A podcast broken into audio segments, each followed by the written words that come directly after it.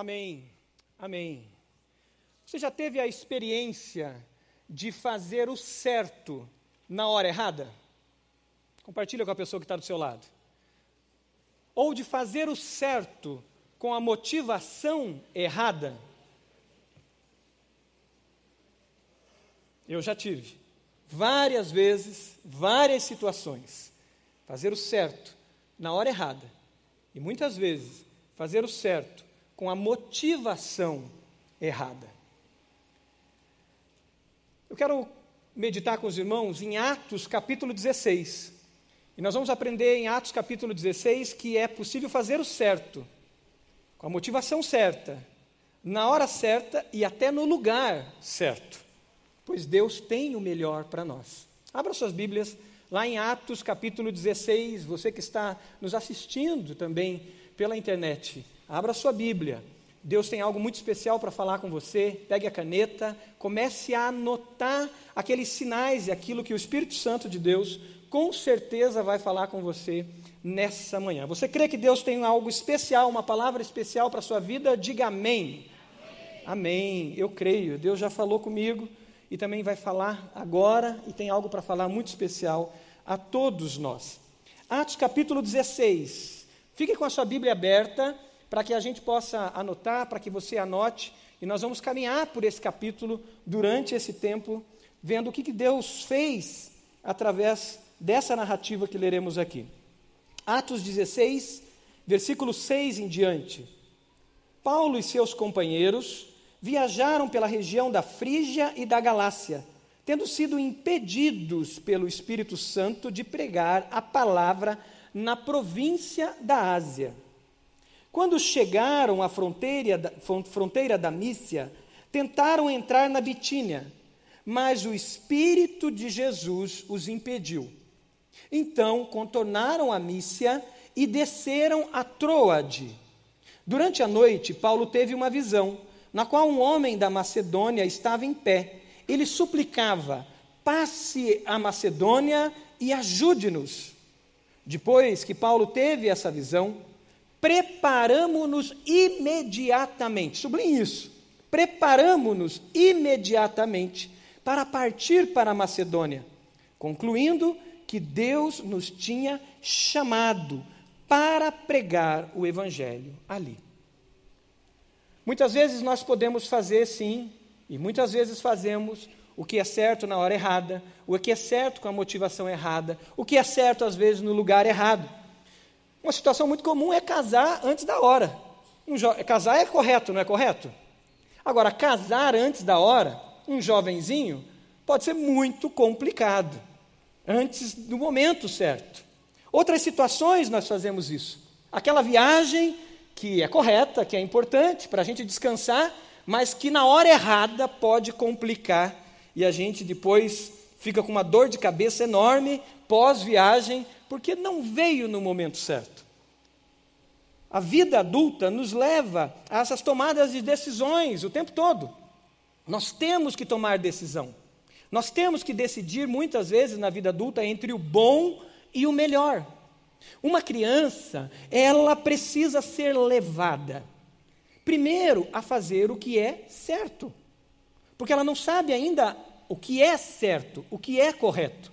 Então nós precisamos carregá-la, nós precisamos conduzi-la aquilo que é correto. À medida que a gente vai aprendendo o que é certo e errado, a gente vai passando uma nova fase da vida, espero que todos nós aqui com maturidade estejamos vivendo isso, que é a decisão do bom e do melhor, do certo, mas o certo na hora certa, com a motivação certa, no, no lugar correto. A questão de viver o melhor de Deus para nós, e é essa palavra que Deus tem para nós nesse momento, implica em fazer a coisa certa, na hora certa, com a motivação certa. Quando nós vivemos o melhor de Deus, quando nós buscamos o melhor de Deus, é isso que está implicando. A coisa certa, na hora certa, com a motivação certa. Como nós podemos então viver isso? Como nós podemos avançar e viver com maturidade, vivendo o melhor de Deus, fazendo a coisa certa na hora certa? A questão de fazer a coisa certa na hora certa, com a motivação certa, não é uma questão entre certo e errado.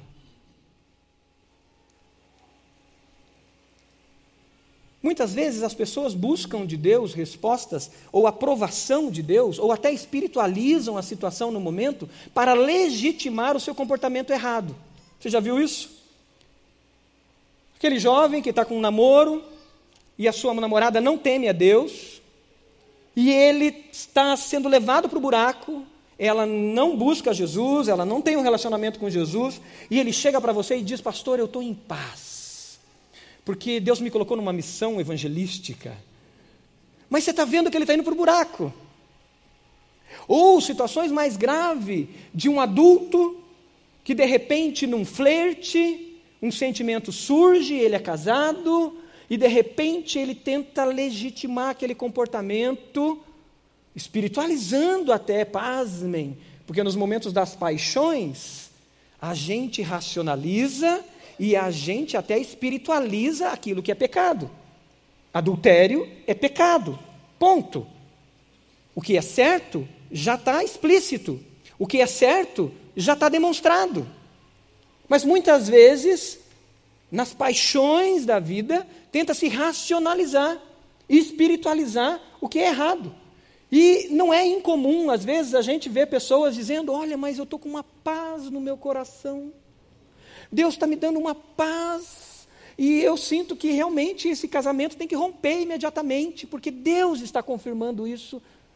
Eu sinto que eu preciso, não dá para eu largar esse relacionamento ali com aquela pessoa que é pecado. Ou, não, não, para que discutir a questão de pagar impostos? Ninguém paga mesmo. Então, se Deus falar comigo, eu vou pagar os impostos. Mas como que Deus vai falar aquilo que ele já falou? Como que Deus vai falar aquilo que ele já mandou profetas falando, pregações, escola bíblica, a palavra escrita, artigos, os megafones comunicando o que é certo, eu sei o que é certo e eu quero legitimar o meu erro com uma espiritualização. Deus não vai falar. Deus vai bater em você. Porque ele já falou. A questão para o viver o melhor de Deus para nós, e esse capítulo mostra como viver o melhor de Deus para nós, implica em a gente estar atento à voz de Deus, uma vez que a gente já está obedecendo ao Senhor naquilo que é certo, aquilo que Ele já nos comunicou, aquilo que Ele já falou para nós. Então, viver o melhor de Deus é dar um passo da vida correta, da vida orientada por Deus, para o melhor de Deus para os propósitos de Deus. E esses discípulos de Jesus, que nós vemos relatado em todo o livro de Atos, eles viviam nessa dimensão. O que que Paulo, aqui estava o jovem Timóteo, que recém tinha sido agregado a esse grupo, Lucas, o médico que escrevia o livro de Atos, esse livro foi escrito por esse, esse médico chamado Lucas, o mesmo escritor do Evangelho e Silas, esses quatro homens estavam fazendo? Quando eles estavam indo em direção a noroeste. Eles estavam indo em direção à Galácia, eles saíram do Oriente Médio em direção ao Mar Negro. Eles estavam obedecendo a Deus, não estavam? Qual era a orientação que Jesus tinha dado a esses discípulos? Vão, vão, você pode dizer bem forte, vão e façam discípulos. Eles estavam obedecendo a Deus, eles não estavam fazendo algo errado, eles já estavam dentro da vontade de Deus, no caminho que o Senhor tinha direcionado para eles. E agora eles caminham em direção ao norte. Se você manteve a sua Bíblia aberta, se não manteve, abra, pegue a caneta para sublinhar, para anotar. Eles foram impedidos, no versículo 6, eles foram impedidos pelo Espírito Santo de pregar a palavra de Deus na Ásia. Aquilo que era certo, que era obediência a uma orientação, agora Deus diz: não, não, não, não, não, não é agora, não é a hora e este não é o lugar, embora seja certo. Embora seja certo. O versículo 7 do capítulo 16 diz que eles continuaram ainda na região da Mícia, caminhando pela fronteira, tentaram entrar na Betínia, Bitínia. E o que, que aconteceu? eles foram impedidos pelo Espírito de Jesus. O Espírito Santo, o Espírito Santo de Deus, dizendo: não, não é agora, não é esse local, não é aí que eu quero vocês. Então eles contornaram a Mícia e desceram para Troade, a região das ilhas gregas ali. E agora eles teriam que atravessar o mar e pela primeira vez eles vão pisar no que nós conhecemos hoje como Europa. Eles vão a uma cidade chamada Filipos. Depois que Paulo teve esse sonho, essa declaração explícita de Deus, da vontade de Deus, eles chegam na cidade de Filipos. Outro rumo, outra direção. Deus coloca eles no centro da vontade, da vontade dele. Então, a questão não é trocar os planos errados pelos planos certos de Deus. Próximo slide. Não é trocar os planos errados pelos, pelos planos certos de Deus. Deus quer nos levar a trocar os planos certos pelos planos perfeitos dele, o melhor de Deus. Vamos ler isso junto? A questão não é trocar os planos errados pelos planos certos de Deus. Deus quer nos levar a trocar os planos certos pelos planos perfeitos dele, o melhor de Deus. Você quer receber o melhor de Deus e viver o melhor de Deus? Diga amém. Amém, eu quero. A cada dia buscando isso. Para isso nós precisamos dessa sensibilidade. Estarmos sensíveis, não somente ouvindo com os ouvidos físicos, mas escutando. Recentemente eu fui me atentar à palavra auscultar. Você já ouviu essa palavra? Se você foi ao médico nos últimos meses e anos, você já deve ter ouvido o médico dizendo: vamos auscultar. É quando ele pega ali o estetoscópio, é isso, né? E ele ouve o seu pulmão, aqui atrás e tal, o coração, e ele vai auscultar. Existe uma diferença entre é, é, ouvir e escutar. E escutar vem dessa palavra ao escutar, e tem uma palavra no latim, que não lembro agora, que vai trazer a fonte da palavra escutar. Escutar é estar atento, escutar é eu me dispor a de fato ouvir com clareza algo que é mais profundo, algo que precisa que eu pare, algo que eu precise, que precisa que eu fique atento. Já viu aquelas coisas que você está falando com alguém Talvez na empresa você falando com um funcionário, você falando com um aluno, ou você conversando com o teu chefe, e de repente parece que você está falando com uma planta. Já aconteceu com você? Ou com um filho. Está atravessando ele, ele está ele tá ouvindo. Claro que ele está ouvindo. Ele diz: Não, eu estou ouvindo sim. Não, não, não, ele não está ouvindo.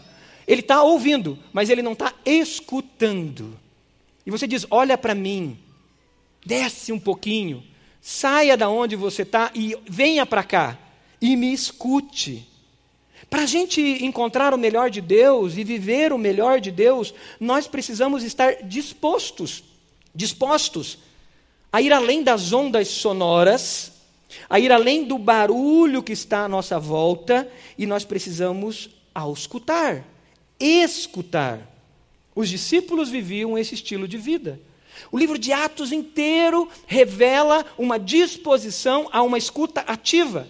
Lá, Atos capítulo 1, a gente lembra deles obedecendo a Jesus, quando Jesus disse: Fiquem em Jerusalém, não saiam, não saiam de Jerusalém. E o que, que, eles fizeram em Jerusalém enquanto eles estavam lá, antes de sair? O que, que eles fizeram? Alguém lembra? Eles oraram. Atos capítulo 1. E em oração, numa disposição ativa, de escuta ativa, o que aconteceu? O Espírito Santo desceu sobre eles, em forma de línguas de fogo. E naquele cenáculo, naquela, naquele encontro, o Espírito aponta uma direção para eles. E Atos inteiro, se nós vivemos como discípulos de Jesus, se você é um discípulo, uma discípula de Jesus, foi salvo pelo Senhor Jesus, a sua disposição, a minha disposição tem que ser essa disposição de escuta, de escutativa, de escuta constante ao Senhor.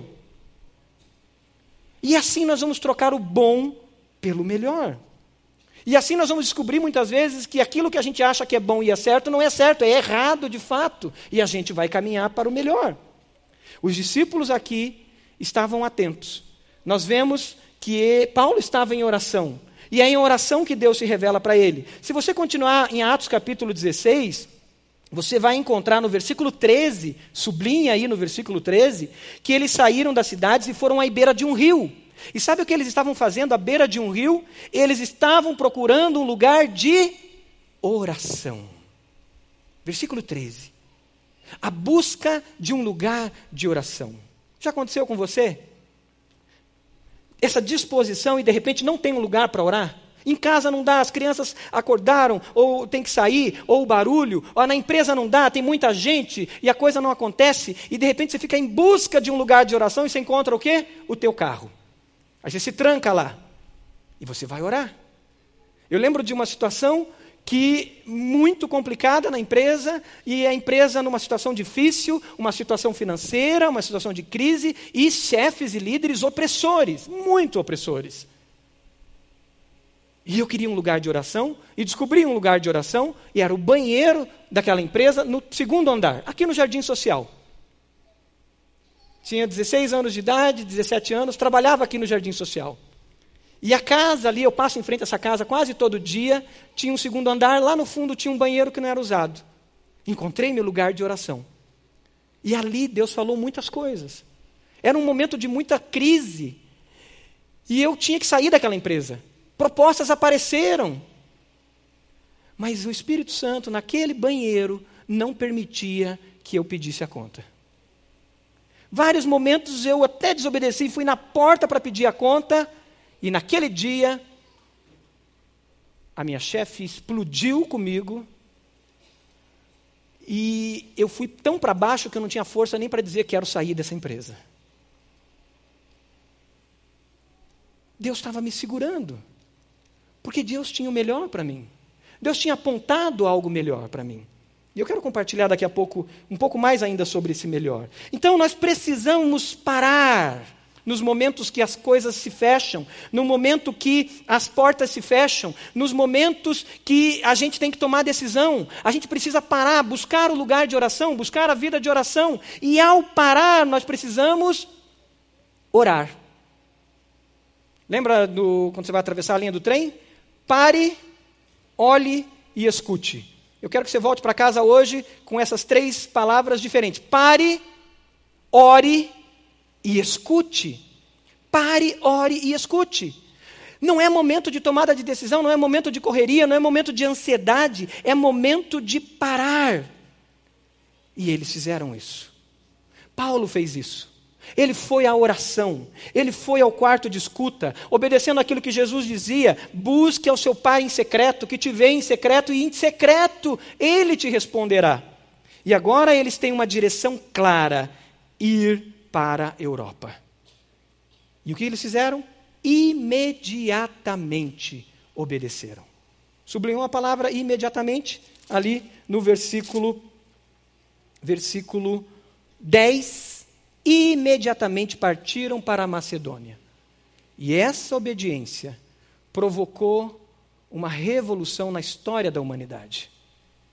O que nós somos hoje, como civilização ocidental, é fruto dessa obediência. Porque ao entrarem na Europa, o Evangelho toma uma outra dimensão. O Evangelho pisa no espaço aonde faria com que o Evangelho rapidamente tomasse o mundo.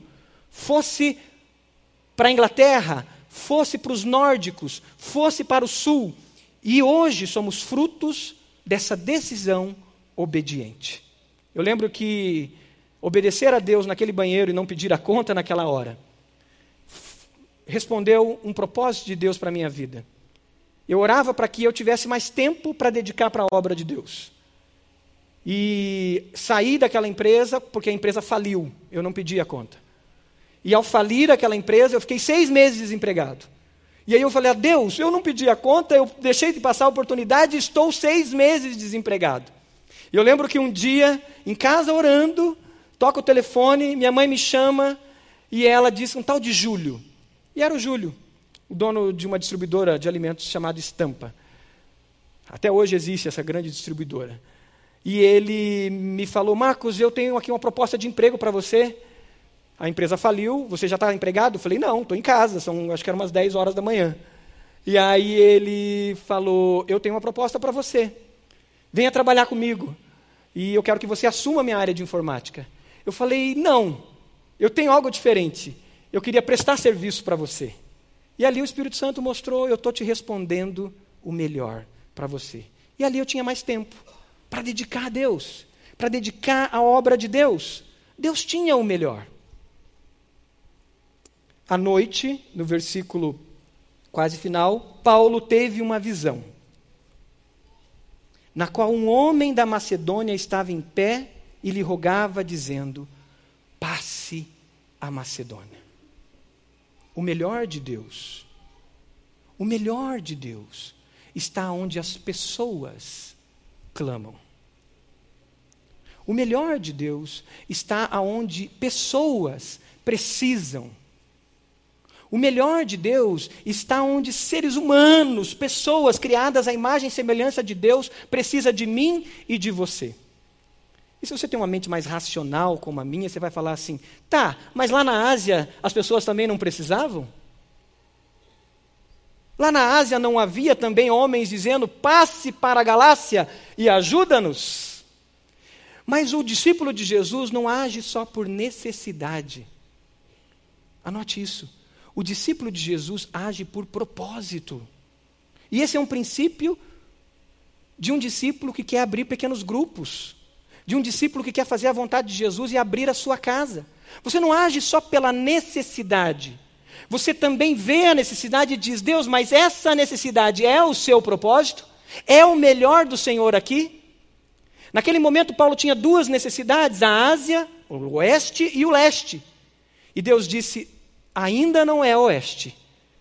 Eu tenho outras pessoas para ir lá. Você vai para o leste. E eu quero que você ouça o grito da Macedônia. Você tem agido por necessidade, no ímpeto da necessidade, ou você tem buscado o propósito de Deus? Qual é o teu propósito? Qual é a tua voz? Qual é o seu direcionamento, Senhor? E agora eles pisam na Europa, e eles vão para uma outra área. Eu lembro quando nós estávamos indo lá para a região do Boqueirão, pra, sonhando em abrir ali pequenos grupos. Muitas vezes eu e Gabriel fomos orando para lá. Outras vezes eu estive ali orando naquela região do Boqueirão, naquela região ali do Uberaba. Lembro quando já tínhamos os pequenos grupos o ano passado e o meu coração dizia: a necessidade está no Boqueirão e nós vamos abrir o nosso campus no Boqueirão. E aí, orando, conversando com o pastor Roberto, um dia o pastor Roberto disse assim: eu, eu, tem alguma coisa, eu, eu, não lembro se ele falou de um sonho, alguma coisa, que diz que a gente tem que ir para Uberaba.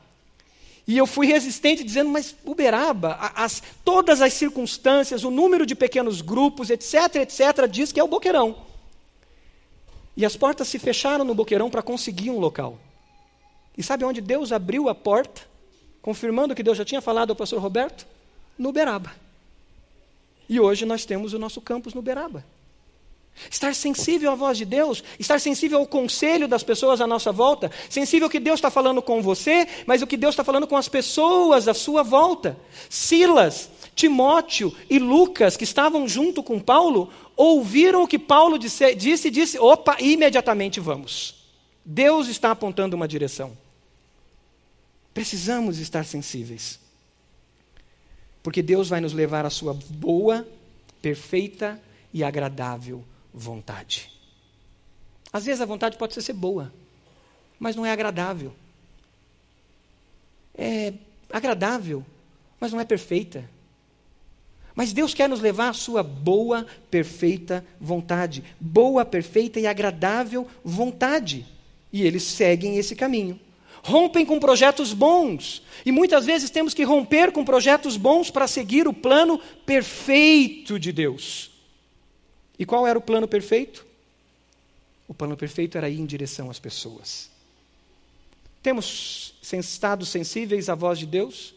Começado o dia com a nossa Bíblia, lendo a palavra de Deus, dedicado o tempo na hora do almoço, lendo a palavra de Deus.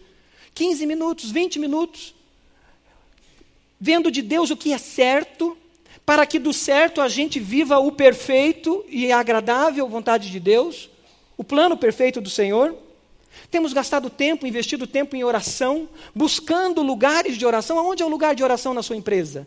Aonde é o lugar de oração na sua escola? Aonde é o lugar de oração na sua casa? O Espírito Santo nos chama a viver essa intimidade de escuta, de escuta ativa. Mas o melhor de Deus estava acontecendo e continuava acontecendo. E agora eles vão para a cidade de Filipos.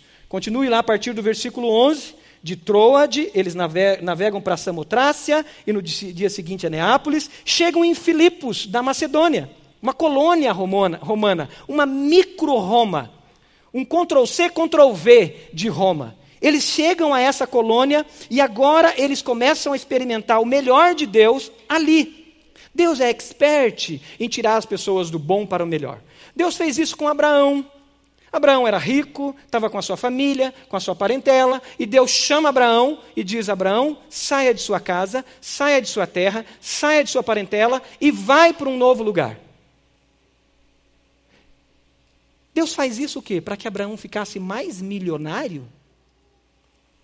Deus faz isso por quê? Para que Abraão é, resolvesse os problemas, as picuinhas que tinha na família dele, e de repente ele até disse assim: ufa, que bom, vou ficar longe da minha sogra. Não. Ou daquela, daquele meu cunhado. Não, Deus não, não tira Abraão do bom para algo melhor, e esse bom é romper com os probleminhas que ele tinha. Talvez uma crise financeira que apareceu naquele momento, talvez alguém na família que incomodava e era complicado, talvez vizinhos que complicavam. Não, não, Deus, não, não, não, Deus não está fazendo isso. Deus está tirando Abraão da sua terra para que ele abençoe vidas. E o que, que de, qual é a promessa de Deus para Abraão? Você vai ser pai das nações. O que, o que eu te abençoar, você vai abençoar ainda mais muitas vidas. O que está em jogo são vidas. O que está em jogo é a presença de Deus alcançando vidas através de nós. Deus fez isso com William Carey, levando ele para a Índia. Mesmo as circunstâncias, naquele momento, dizendo não. E por causa de William Carey, nós temos hoje missões mundiais. Deus fez isso com Martin Luther King, tirando ele do norte dos Estados Unidos, na comodidade do norte dos Estados Unidos da América, lá onde não havia segregação racial, vivendo uh, numa faculdade onde os intelectuais discutiam sobre tudo, e Deus fala para Martin Luther King: saia daqui e você vai morar lá no sul, aonde existe a segregação racial. E você vai morar numa cidadezinha pequenininha, que ninguém sabe que existe, chamada Montgomery. E ele vai para lá. E lá uma senhorinha provoca o gatilho inicial para uma transformação naquele país que precisava ser tratado numa área muito séria, que é a área da segregação racial. Deus nos tira da nossa zona de conforto, do bom para o melhor. Deus nos arranca, porque Ele tem algo muito melhor para cada um de nós. E hoje de manhã, antes de vir para cá, Deus me despertou mais cedo do que o normal. A minha esposa, não sei se ficou brava, porque eu acordei ela antes ainda da hora, talvez. E Deus me deu uma chave que foi muito significativa para mim. E eu tive que mexer no meu sermão por causa disso.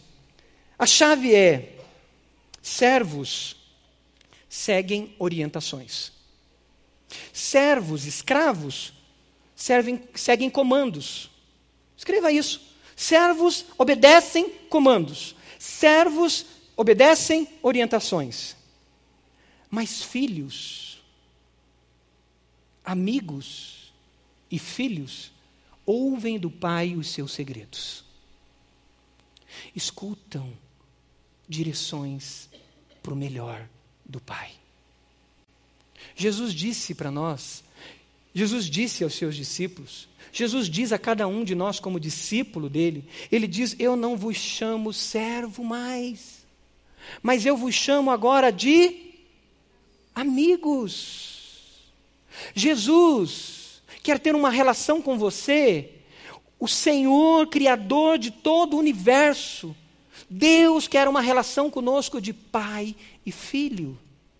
E pai leva o seu filho para o melhor. Pai conduz o seu filho para o melhor. Pai muitas vezes tem que tirar o filho do, do, da zona de conforto do bom, dizendo: Filho, aqui vai exigir um pouco mais, mas eu tenho algo melhor. Nós, pais, somos falhos e pecadores e erramos, mas o nosso Pai Celestial não o Senhor das luzes, o Senhor criador de todas as coisas, que criou a mim e a você. Então ele nos conduz para o melhor, ele nos leva para o melhor. Ele nos leva a amar pessoas. Ele nos leva a fazer aquilo que o Senhor mais ama, que é gerar vida na vida.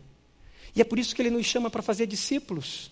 Pois fazer discípulos é gerar filhos espirituais. E se existe algo mais belo em tudo que existe, é a capacidade de gerar e gerar filhos espirituais. Agora, a missão dada lá atrás de gerar filhos biológicos se transforma numa missão muito clara, dizendo: vocês vão aos confins da terra gerar filhos espirituais. E os discípulos caminham buscando e vivendo o melhor de Deus, gerando filhos espirituais. O melhor de Deus sempre está onde as pessoas vão ser abençoadas. E o que acontece agora, a partir do versículo 11 em diante, é que Deus busca agora todo tipo de pessoa. Não é somente um gueto, não é somente um grupo, não é somente uma classe social, não é somente uma classe econômica, não é somente uma etnia. Não, se você continuar lendo Atos capítulo 16, três tipos de pessoas são alcançadas. A primeira delas, Lídia, uma grande empresária rica.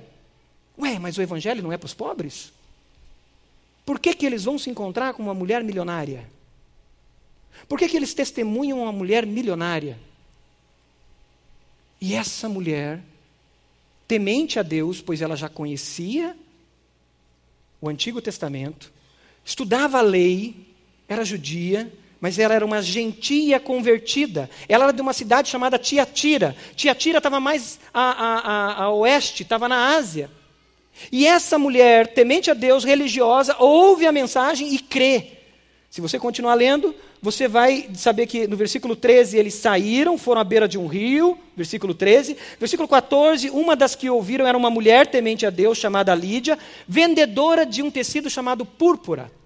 Essa mulher sai de Tiatira, uma empresária com visão estratégica, ela sai da Ásia e ela vai morar no entroncamento entre a Ásia e a Europa. Ela vai para uma cidade estratégica. É como se ela fosse para Grande São Paulo, como se ela fosse para uma cidade muito estratégica, para que ela, os seus negócios avançassem. E essa mente estratégica, essa mulher rica, essa mulher religiosa, ouve e crê. O Evangelho é para todos. É para o milionário, é para o rico, é para o religioso. Que você olha e diz: não, não, não, essa pessoa nem precisa do Evangelho. Nem vou falar de Jesus para ele. O que, que eu vou dizer de Jesus para ele? Ele é tão perfeito. É para as etnias diferentes. Era alguém da Ásia. O evangelho é para todos. Vender púrpura, comercializar púrpura, era comercializar para os ricos. Era um tecido muito caro, só ricos usavam.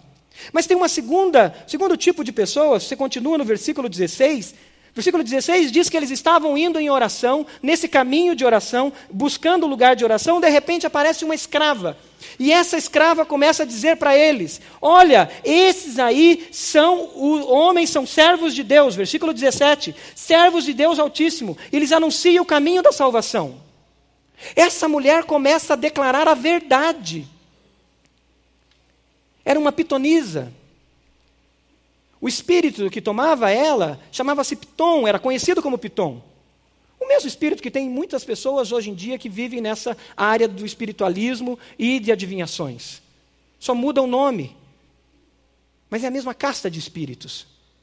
E essa jovem segue falando o quê? Era errado o que ela estava dizendo para os apóstolos? Era ou não? Não, era certo. Eles eram servos de Deus e eles anunciavam o caminho da salvação. Preste atenção em algo importante, depois, até para você ler em casa com calma esse texto. Os donos dessa escrava não reclamaram dela dizer isso. Os donos que ganhavam dinheiro com essa escrava não reclamaram dela profetizar a verdade sobre aqueles apóstolos, sobre aqueles discípulos. E essa jovem é liberta. O apóstolo Paulo, ele olha para ela em determinado momento, versículo 18, e ele diz: Em nome de Jesus Cristo, versículo 18, eu lhe ordeno que saia dela. No mesmo instante, o Espírito a deixou. Agora, de alguém de classe social abastada, Deus vai agora e escolhe alguém muito pobre. Na verdade, nem dona de si mesmo. Essa escrava era considerada um objeto, uma coisa, uma fonte de lucro. Se você continuar lendo os versículos, você vai perceber exatamente isso. Eles, ela dava muito lucros aos seus donos. Deus busca a todos. Deus busca a todos. E agora não é uma pessoa religiosa, é uma pessoa envolvida com feitiçaria, envolvida com politeísmo, envolvida com todo o mundo do submundo dos espíritos. E Deus alcança um terceiro tipo de pessoa, se você continuar o capítulo 16, por causa dessa jovem ser liberta, um impacto acontece que mexe na economia daquela cidade, e mexe no bolso daqueles donos daquela escrava. E toda vez que o evangelho mexe com a economia, tem um Deus que reage. Aquele Deus que Jesus deu nome a ele chamado Mamon, as riquezas. Toda vez que o evangelho mexe em estruturas de poder, demônios reagem, como o demônio Mamon. E toda vez que o evangelho mexe em estruturas espirituais, há uma reação. Houve uma colisão, e de uma colisão houve uma retaliação. Paulo e Silas vão presos, versículo 18 em diante. A multidão se ajunta, e a multidão ordena, junto com os magistrados, que fossem presos Paulo e Silas, e agora eles são açoitados e presos. Eles louvam a Deus no cárcere. Um milagre acontece, um grande terremoto acontece, versículo 26. Depois de cantarem hinos, um grande milagre acontece, e houve um terremoto, e as correntes se soltam. Os presos não fogem, os presos ficam lá. O carcereiro resolve se matar, porque ele imaginou que os presos tinham fugido. E quando ele pensa em se matar, ele pega a espada, no versículo 27 fala isso. Paulo gritou no versículo 28: Não faça isso, estamos todos aqui.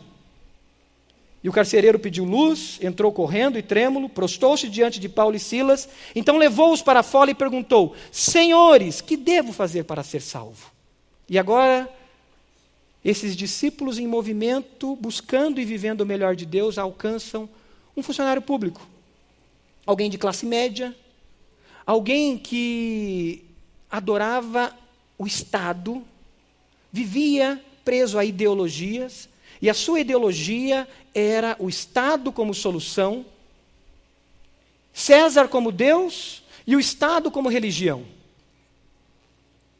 E Deus busca todos. Deus busca o escravo comunista, ideólogo do comunismo, Deus busca o escravo fascista, ideólogo do poder do Estado também. Deus busca o religioso que parece que não precisa de Deus, e os movimentos dos discípulos de Jesus precisam alcançar esse religioso que parece que não precisa de Deus. Deus busca o rico, Deus busca o pobre, Deus busca aquela pessoa que está amarrada no mundo dos espíritos e demônios, presa à feitiçaria, o politeísmo. Deus busca a todos e todas. Porque o movimento do melhor de Deus, o melhor de Deus é onde está todas, onde estão todas as pessoas. E aqui três casas se abrem. A casa de uma pessoa rica, a casa de uma pessoa muito pobre e a casa de uma pessoa que vivia e acreditava no Estado e no poder do Estado para mudar o mundo. As nossas casas se abrem para todas as pessoas. O melhor de Deus vai entrar na minha casa quando eu permitir que o melhor para Deus, que são pessoas, entrem na minha casa. O melhor de Deus vai entrar na minha empresa quando eu permitir que o melhor de Deus, que são pessoas sendo edificadas e transformadas, pessoas abençoadas, entrem na minha empresa. O melhor de Deus vai entrar na minha escola, na minha faculdade, na minha vida, quando eu direcionar a minha vida para o melhor dele. O melhor de Deus estava em acolher todas as pessoas, de todas as culturas, de todas as raças e de todas as classes sociais. O melhor de Deus para todos. Nós, discípulos, precisamos viver esse melhor. Constantemente estar nesse melhor do Senhor. E o melhor do Senhor está onde está essas pessoas. Deus tira Abraão do seu conforto para abençoar muito mais vidas. Deus tira os discípulos da Ásia para entrar na Europa. E na Europa, o sangue derramado das costas deles, daqueles açoites, regasse aquela terra, para que hoje nós estivéssemos aqui e fôssemos frutos de uma nova civilização, de um novo momento, aonde o evangelho de Jesus se expandiu.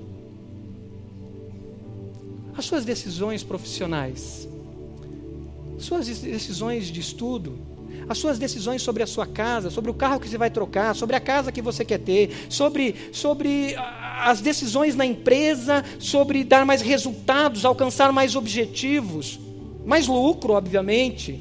Ela passa por abençoar vidas ela passa para olhar aqueles funcionários de maneira diferente, passa para olhar o teu chefe de maneira diferente, passa para olhar a, a sua vida e os bens que vêm à sua mão de maneira diferente, de forma que vidas são alcançadas, de forma que mais vidas serão geradas.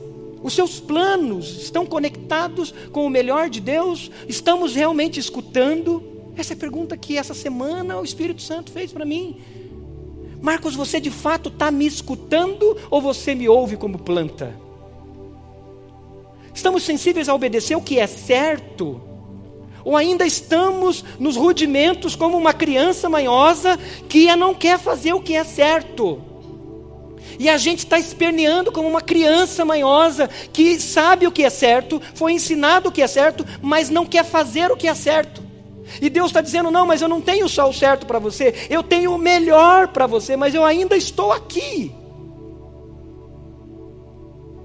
E Deus vai ter que puxar a orelha para que eu vá para o certo, e do certo eu vá para o melhor. Deus tem o melhor para cada um de nós. Deus tem o melhor para cada um de nós.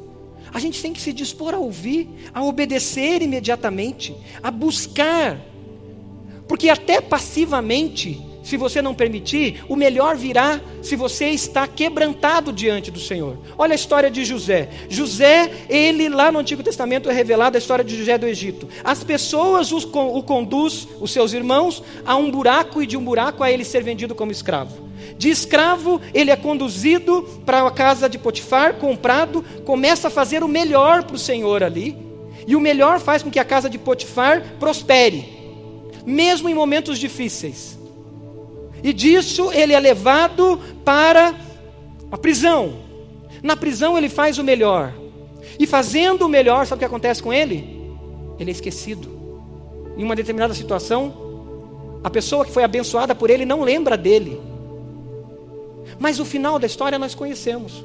Qual era o destino de José? Qual era o destino de José? Me ajudem. Não era ser governador do Egito. O destino de José era abençoar a família dele, o povo de Deus e abençoar todas as nações. Era um propósito muito maior.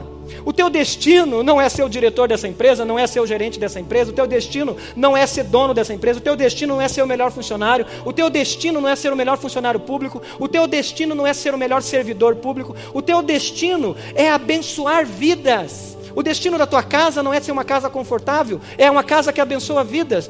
Tudo que temos e somos tem um destino muito claro: forjar Jesus em nós e abençoar outras vidas, gerando vida na vida das pessoas. E agora, ele chega para os seus irmãos e ele diz: Até o mal que fizeram contra mim, o Senhor transformou em bênção. para eu abençoar mais vidas. Capítulo 18, os discípulos estão lá, e agora, nos movimentos do melhor de Deus, eles estão presos. Paulo foi açoitado e Silas açoitado. Não é aquele açoitezinho, não é aquela aquele chineladazinha que a gente dá no nosso filho, não. Não é aquela varadazinha que a gente dá, é açoite. É as costas sangrando. Publicamente. Severamente, o texto diz, severamente açoitados. E eles estão agora dentro de uma cadeia. Na verdade, é um calabouço. Eles estão no fundo desse calabouço. Agora eles estão ali na escuridão. E sabe o que acontece enquanto eles estão lá? Eles começam a adorar a Deus. Eles começam a lembrar aquilo que traz esperança. Eu imagino, pelo contexto e o final dessa história que a gente vai ver aqui, que eles começaram a lembrar como Deus os conduziu ali à Macedônia eles vão lembrar como Deus fez aquela senhora se converter, porque foi Deus que agiu na vida de Lídia, o texto deixa muito claro isso. Eles vão lembrar da, da, da jovem liberta e eles começam a dizer: Senhor, como está dolorido tudo isso, mas olha que coisa boa, Lídia se converteu. Que coisa boa! Essa jovem que era escrava, essa jovem que sofria, essa jovem que era manipulada, ela foi liberta. E eles estão ali adorando a Deus, demonstrando, Senhor, o teu melhor existe. Assim como José, dentro da prisão, fazia o seu melhor. Sabe o que isso significa? Eu quero que coloque o slide. Quando vivemos o melhor de Deus, sensíveis e obedientes à Sua voz, abençoando vidas, até o calabouço da vida se torna como trampolim para a exaltação daqueles que temem e obedecem a Deus imediatamente. Aleluia. Vamos ler juntos? Quando vivemos no melhor de Deus, sensíveis e obedientes à Sua voz, abençoando vidas, até o calabouço na vida se torna como trampolim para a exaltação daqueles que temem e obedecem a Deus. Você pode celebrar com palmas. É verdade pura. Porque a palavra de Deus revela. Porque você deve já ter experimentado isso na sua vida. E é isso que Deus está fazendo na sua vida. Simplesmente sintonize o canal. Escute, auscute. Obedeça. Se Deus já apontou o caminho, obedeça e obedeça imediatamente. Vá em direção a vidas para abençoar vidas. Tudo que você tem não é para você, é para você multiplicar, multiplicar, multiplicar, multiplicar. Essa é uma bênção lá de Gênesis capítulo 1, a bênção da multiplicação, alcançando vidas, transformando vidas. Como diz a nossa missão como igreja, sociedades e povos, mesmo que tenha retaliação. Lembra quando nós começamos a falar do tema da corrupção aqui? nós entramos numa dimensão espiritual terrível. Lembra como apanhamos? Como igreja? Porque nós mexemos em estruturas demoníacas na nossa sociedade. E vamos apanhar ainda mais.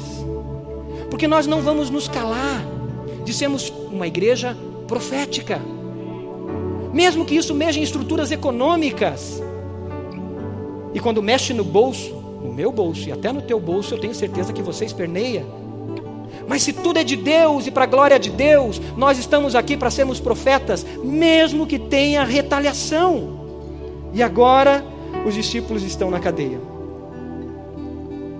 Tertuliano disse: as pernas não sentem nada do tronco, as pernas que estão presas num tronco, quando o coração está no céu.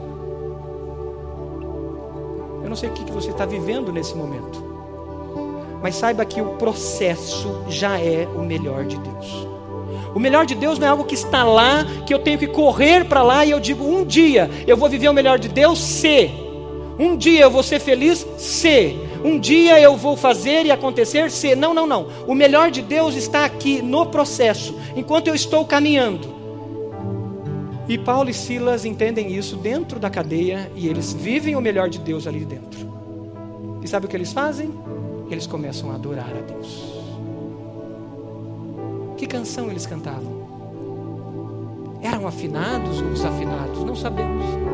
O texto aqui é muito claro, dizendo que eles oravam ao Senhor. Versículo 25. Oravam e cantavam. E uma atmosfera de temor toma conta daquele lugar. Você pode fechar os seus olhos? Como tem sido as lutas? Você está vivendo, buscando ouvir e viver o melhor de Deus? Talvez você está deixando que as lágrimas caiam do seu rosto.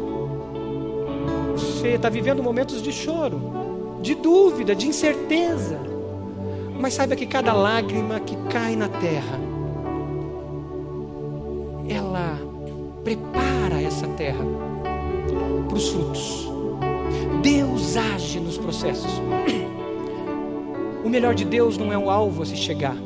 O melhor de Deus é um já e um ainda não. O melhor de Deus é agora. E o melhor de Deus sendo agora, ele tem ainda um ainda não, porque a glória do Senhor vai ser manifesta.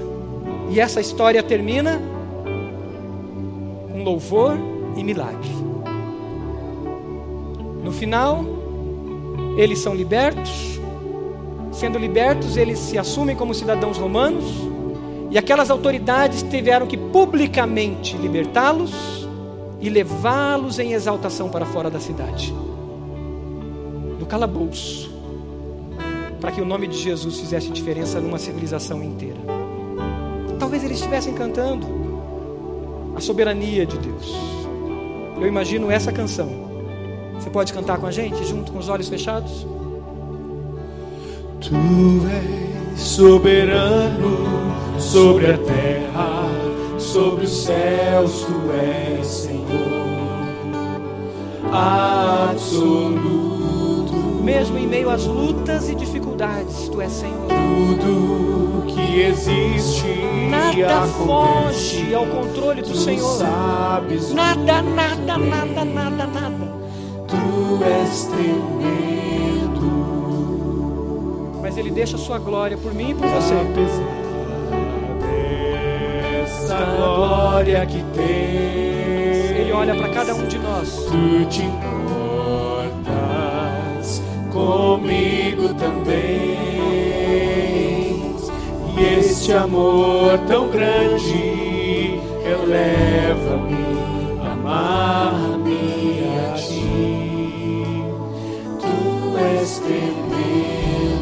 Cante mais uma vez, faça disso a sua declaração de fé. Tu és soberano sobre a terra, sobre os céus, tu és Senhor absoluto. Tudo que existe acontece, tu sabes muito bem. Tu és tremendo. Apesar dessa glória que tens, O Senhor se importa. tu te importas comigo também. E este amor tão grande eleva-me, amar-me a ti. Tu és tremendo. Glorifique a Deus. Seus olhos fechados, diga palavras de adoração e de louvor ao Senhor. Glorifique o nome, exalte o nome do Senhor. Aleluia, aleluia. Enquanto a igreja está adorando ao Senhor, enquanto a igreja está com seus lábios glorificando o nome do Senhor, eu quero convidar você que, que caminha perto de Jesus, mas ainda não entregou-se totalmente a Ele ainda não deu esse passo dizendo: Jesus, eu quero fazer o certo, e do certo, não só o certo, que é te seguir, é me entregar ao Senhor, eu quero o melhor. Jesus, eu não tenho forças para eu fazer nem o certo, eu não consigo romper com o pecado. O pecado me agarra, arrebenta paredes. Quando ele vem, eu não tenho forças, eu não tenho forças. Mas Jesus, eu quero que a minha vida seja tua, que o Senhor me agarre como pai que arranca a criança daquele ambiente que pode gerar morte, que arranca a criança da beira do abismo e traz ela para o colo. Jesus, eu quero isso porque eu sozinho eu não consigo, eu estou preso a prisões diabólicas. A minha carne me arrasta para o pecado. Jesus, eu quero te obedecer. E eu quero te obedecer imediatamente. Convido a igreja a ficar de pé. Nesse ato de movimento. Mas eu quero convidar você que quer entregar a sua vida a Jesus e que a libertação. Eu quero que você venha aqui à frente, dizendo: Eu quero vida, eu quero experimentar o melhor, eu aceito Jesus. Venha para frente, venha dizendo: Eu aceito vida, eu aceito o teu melhor, eu quero viver o teu melhor. Liberta-me, me traz vida. Talvez você viva como um religioso, como Lídia. E você, como Lídia, acha que está tudo bem. Não, não, Jesus tem mais para você. Vem aqui, vamos orar juntos. Dê esse passo. Enquanto nós cantamos mais uma vez essa canção, eu quero que você dê esse passo, dizendo: Eu te aceito, Jesus. Eu te recebo, Jesus. E eu quero viver o melhor cantar mais uma estrofe. Enquanto você vem à frente, os pastores vão orar por você. Eu quero orar por você. Quero estar perto, juntos de você. Tu és soberano sobre a terra, sobre os céus. Amém. Pode vir. Senhor Amém. absoluto. Tudo que existe acontece, tu sabes muito bem. Tu és tremendo. Você está esperando um milagre do Senhor? Tu és soberano Eu quero, sobre a terra. Quero viver o melhor do sobre Senhor. os céus.